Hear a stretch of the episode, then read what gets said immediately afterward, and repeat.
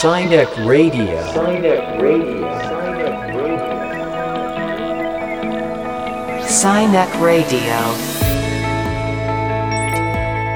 こんにちは京都芸術大学客員教授谷崎テトラですこんにちはヒューマンルネッサンス研究所の中間真一ですこの番組サイニックレディオは科学と技術と社会がお互いに関係しながらスパイラルに進化していく未来シナリオを共に考える番組です2月13日から20日までデザインウィーク京都が開催されます。これは京都のものづくりの現場をオープンにして国内外から訪れるさまざまな人との交流を促進することで新たなものやことを創出するという試みなのですが今日はデザインウィーク京都の代表コス京都の北林勲さんをお迎えして文化デザインという観点でお話を伺っていきたいと思います。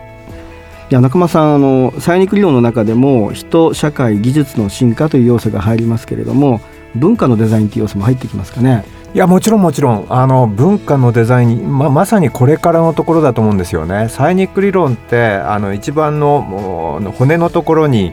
えー、物中心か心中心か社会がそれを循環しながらあの未来が発展していくっていうところがありましてちょうど2020年代の後半っていうのは心中心っていうところにあのぐーっと寄っていく、まあ、そういう中では文化のデザイン非常に大きなテーマになります。はい。ということで北林勲さんこの後登場です.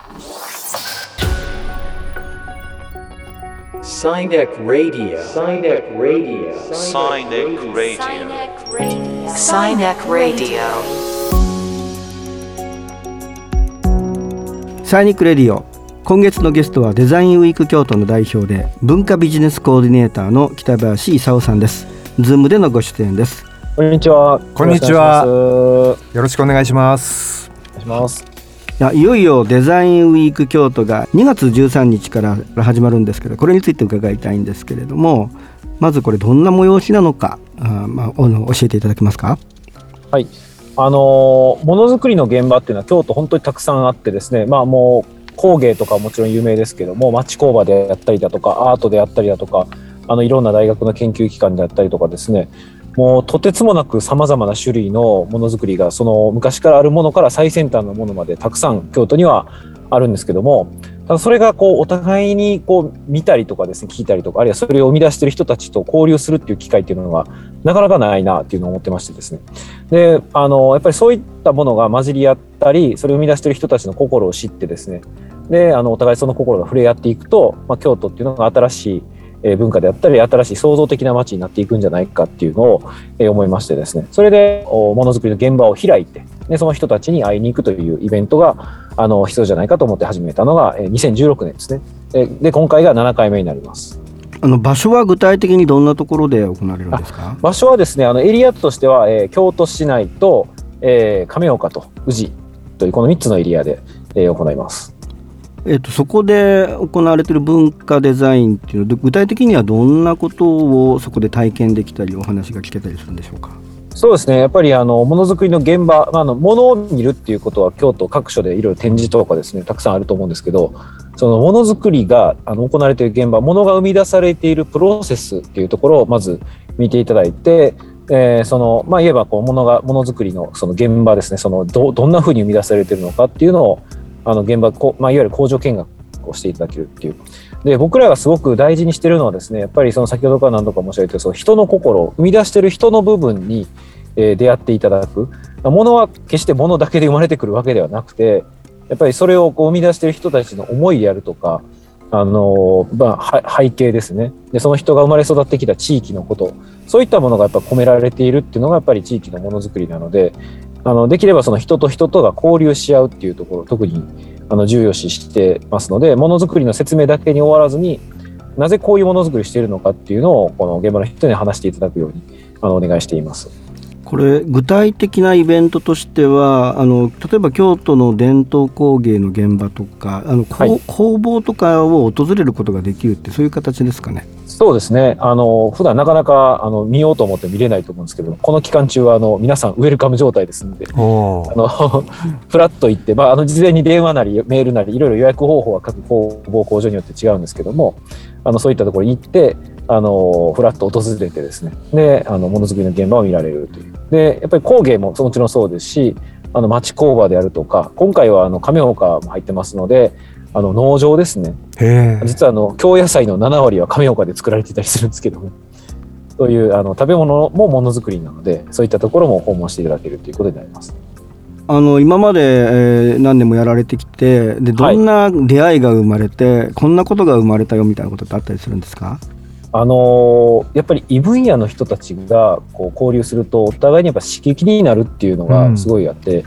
で、まあ、同業種の中での交流っていうのは京都はたくさんもちろんあってそれはそれでいいあの切磋琢磨になるっていうことなんですけどあのデザイン京都ならではだなと思うのが宇治のあのコントラバスを作ってる会社があるんですね。楽器のコントラバスですね。楽器のコントラバス、ウッドベースです。で、まあ、でかいわけですよ。うんで、まあち、ちなみに、あの、コントラバスを作ってる会社って日本で一社しかないんですけど、えーそうなんですかあの、法人、法人でやってるのはもうその一社だけなんですよ。へそれは京都にあるです、ね、宇治市にある。はい、そうです。宇治にあって、宇治のあの、ふるさと納税の返礼品の一番最高額品らしいですけど。まあ、そのコントラバス屋さんが、まあ、コントラバス大きいので、持ち運びってなかなかできないので、はいはい。僕も知らなかったんですけど、やっぱりコンサートに行く時とかって、バイオリンとかだったら手で持っていかれるんですけど、えコントラバスってなかなかこう持ち運びできないっていうことで、割と現地で借りるっていうパターンが多かったらしいんですね。えあ。なので、こうできできれば分解して半分ぐらいの大きさになったらいいのにっていうニーズはあったんで、でコントラバス屋さんはその木だけでそれをやろうとしたんですけど、どうもやっぱあの削れたりとか柔らかくなったりしてこう難しいねっていうのがあった中で、その同じく宇治にある金属加工の部品をそあの自動車とか産業用の部品を作っておられる会社さんに相談、まあ、そこで出会ってであの相談したらですねもうそんなパーツなんですぐできるよって言ってですねその金属の加工でであのその部品を作って分解できるコントラバスができてさらに今年はあのそこにあの新しく加わった漆の工房なんかがあの加わってあの漆それそれにさらに漆と螺鈿を施して。めちゃくちゃ美しくて、綺麗そう。めちゃくちゃ綺麗ですね。で、バイ、あの、コントラバスって、漆を塗るとこんなに艶やかで、ちょっと言い方、ものなんですけど、色っぽいあ仕上がりになって、もうちょっと、なんていうんですか、本当セクシーなコントラバスになって、あ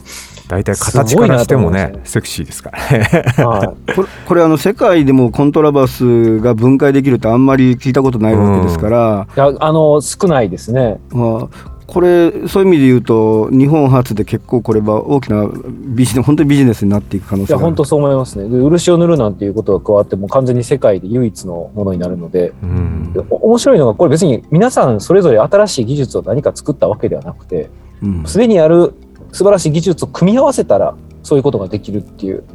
でもそれが領域超えることは今までできてなかったんですね何十年もお互いに工場がその宇治にあったり京都にあったりするんですけどもやっぱこういう出会いの場があったらこんなふうにお互いの感性とか技術を持ち寄ってこんなふうなことが生まれるっていうのはすごく面白い事例だなと思いますね。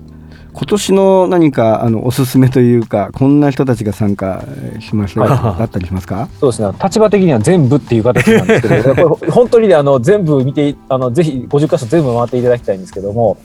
あの今年ちょっと特徴的なこととしてはあの京都市さんの産業技術研究所っていうところが初めてあの研究所として参加することになりまして、へオープンラボっていう形で。で、僕もね、知らなかったんですけど、あ名前は知ってて、存在も言葉になんか知ってたんですけど、ハイテクもそうですし、工芸品もそうですし、やっぱ京都のものづくりを支えてきた研究所なんだなっていうのが、すごく分かりまして、あの工芸からもう本当にもう最先端のものまで全部その研究所の中にあってでたくさん今回デザイン京都に参加されてる工工房だったり町工場の人もすごくお世話になってるってなりますのでまずはそこに行っていただいて京都のものづくりの奥深さもう工芸から最先端まで全部そこで見られますのでそれで知っていただいてでぜひそれを今あの工場で作ってられる工房で作られおられる方々のところに足を運んでもらうっていうのはおすすめの回り方かなと思ってます。あの私たちヒューマルネサス研究所ができた時の親分社長はあの残念ながら2年前に亡くなったんですが立石義雄さんで、えー京都商工会議所の会頭をされてたんですね。で会頭になった時に私そのお手伝いをおさせてもらってた時期があってその時にあの、まあ、スローガンを作って「知恵産業の町京都」っていうね、あのそのプランビジョンを作ってたんですよね。で、えーあのその後もそれを実践をしていくとやっぱ本当に京都のものづくりの場っていうのは知恵の塊というか、えーそれがこういろんな関わり合いをして、えーやっていくとなんか新しい価値も出てくるっていうのをもう目の当たりにしてきたんですけれどもあのやっぱそういう知恵が特にその生活の知恵っていうところが本当にダイレクトに生かされていくものづくりっていう、まあ、そこがあ伝統もあるその京都のデザイン文化デザインっていうところと相まってできていく。これやっぱりこうちょっとすぐに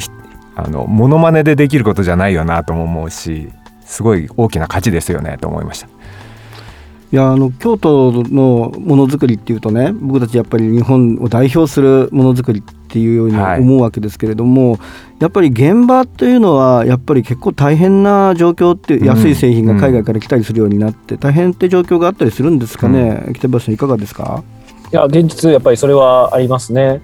で、やっぱり今おっしゃられてたように、まあ、京都のものづくりの本質って何かなっていうのがあるんですけども、やっぱり京都ってその材料が取れる町じゃないわけですよね、うんうん。もう昔から。うん。他の産地とかってなんかこういう木が取れるとかですね、こういうあの土が取れるとかで、あのそのその材料を生かして何かっていうので特産品ができるんですけど、京都って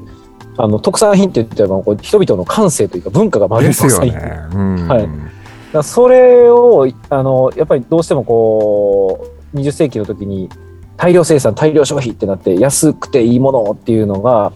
あの、まあ、それはそれで正解だった部分もあると思うんですけれどもやっぱりそれが今の時代になってだいぶその海外とかあの、まあ、技術が上がってきたとかするとやっぱりこうなかなかしんどい風になってくると。ってなってくるとやっぱりより